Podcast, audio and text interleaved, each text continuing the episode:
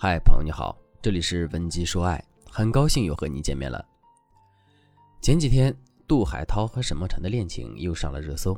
在一档最新的综艺节目里，沈梦辰公开自己被家里人催婚的无奈现状，最重要的是说出了自己迟迟没有结婚的原因：杜海涛不够主动。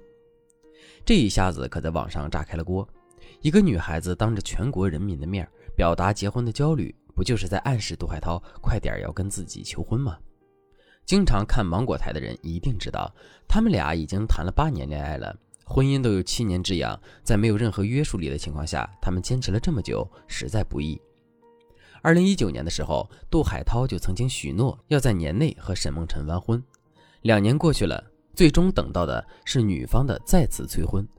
就连很多网友都看不下去了，劝他赶紧趁着年轻再找一个如意郎君，别在一棵树上吊死。其实，无论是外在条件还是内在性格，沈梦辰都要比杜海涛好得多。但是，为什么在这段感情里却总是女方处于被动的局面呢？今天的课程，我就来和大家一起分享一下在亲密关系中的重要节点，如何让男人主动求婚。如果你也在遇到同样的困扰，或者想知道在恋爱中应该注意什么，才能避免再到谈婚论嫁的时候处处被动，想对此有更多了解，你可以添加微信文姬零幺幺，文姬的全拼零幺幺，来获取导师的针对性指导。谈到这个问题，首先我们就要先搞清楚为什么男人不愿意结婚。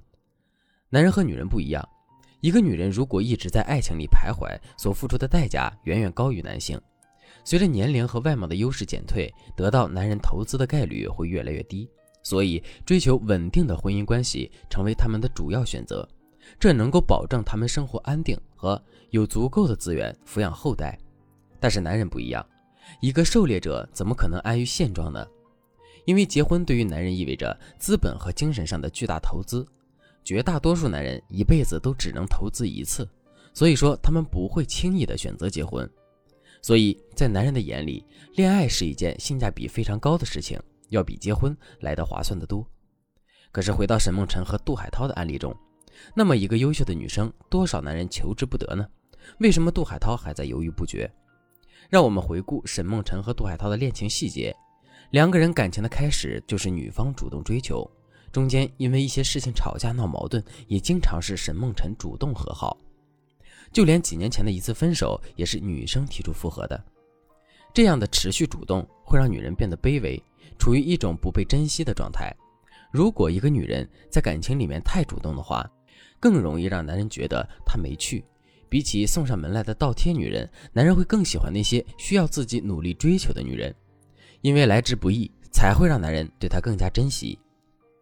通过以上的分析，我们能够得出一个结论。那就是，如果你想要一个男生主动跟你求婚，那么你必须要提高自己婚前的不可得性，懂得提高你自身的价值，掌控婚姻的主导权。那到底什么是婚前的不可得性呢？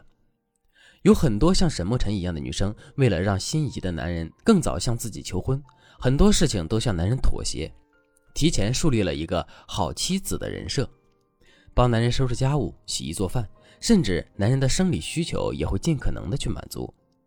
虽然你们还未进入婚姻的殿堂，但已然活成了婚后的生活。对男人来说，结婚与不结婚是一样的。那他为什么要把自己的家当赌上呢？这显然不是一个高收益的买卖。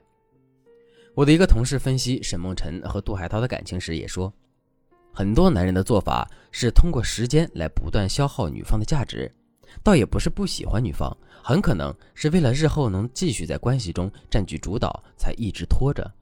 这也就给了我们启发：想要让男人主动求婚，就不能让男人过早的享受到红利，也就是你所拥有的一切价值，在结婚之前他都是无法得到的。如果男人非常渴望得到一个高价值的你，但在结婚前只能可望不可及，他就会产生非常强烈的结婚的欲望。只有这样做，才能让女性的婚前优势在婚后也能继续保持。那敲重点了，制造婚前不可得性，具体该怎么做呢？一、制造危机感，得到难，保持更难。我们需要了解一下边际递减效应。当你极度口渴的时候，十分想喝水，喝下去的第一杯水是最解燃眉之急的、最痛快的。但随着口渴程度的降低，你对下一杯水的需求度也在不断减少。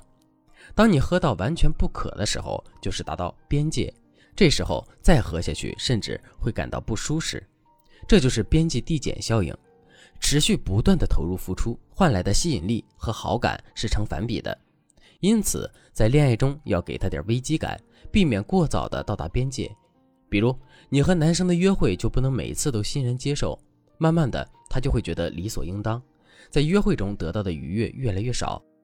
正确的做法是要给约会制造一点麻烦。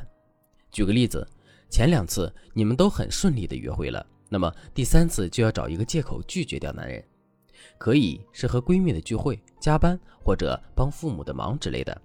最好再发几个与此相关的朋友圈，比如又在辛苦的加班，为了 money 也是人间值得。闺蜜的下午茶时间，爱你哦，我的好姐妹。这样的信息传达出来的就是，即使我们没有和男人约会，也没有感到不适应，那他自然就会产生危机感。由于前两次约会尝到的甜头，现在又不能满足，自然会对你欲罢不能。所以要让男人意识到自己不是那么容易的被他掌控的。给他一点点危机感，让他能得到你，又不能全部的得到你。二，适时适量的展示自己的优点。展示优点并不难，难的是如何把握时机和分量。接下来我讲一下如何做到适时适量。首先，展示不能太刻意，一定要展示的非常自然。比如男人生日那天，你主动展示了自己的厨艺，做了一桌丰盛的美食，再配上一点浪漫的轻音乐。男人一定会很惊喜，也很感动，甚至忍不住幻想跟你结婚后的生活。但是，假如是很普通的一天，你就毫无征兆地给他做了饭，那么刻意讨好的目的就太明显了。再比如，你总能把房间打扫得干净整洁，那就不能一到了周末就上赶着给男人打扫房间去，这就过量了。正确的做法是，假如男人生病了或者出差把钥匙交给你帮忙照看宠物，这个时候你才可以归整房间。也可以在他回来的前一天买一束鲜花装点，表现出你对生活充满了热爱，与你生活在一起会舒服的把居家过得跟诗一般美妙。因为只有这样做，才能凸显出你很高的婚恋价值，增加他对婚姻生活的渴望。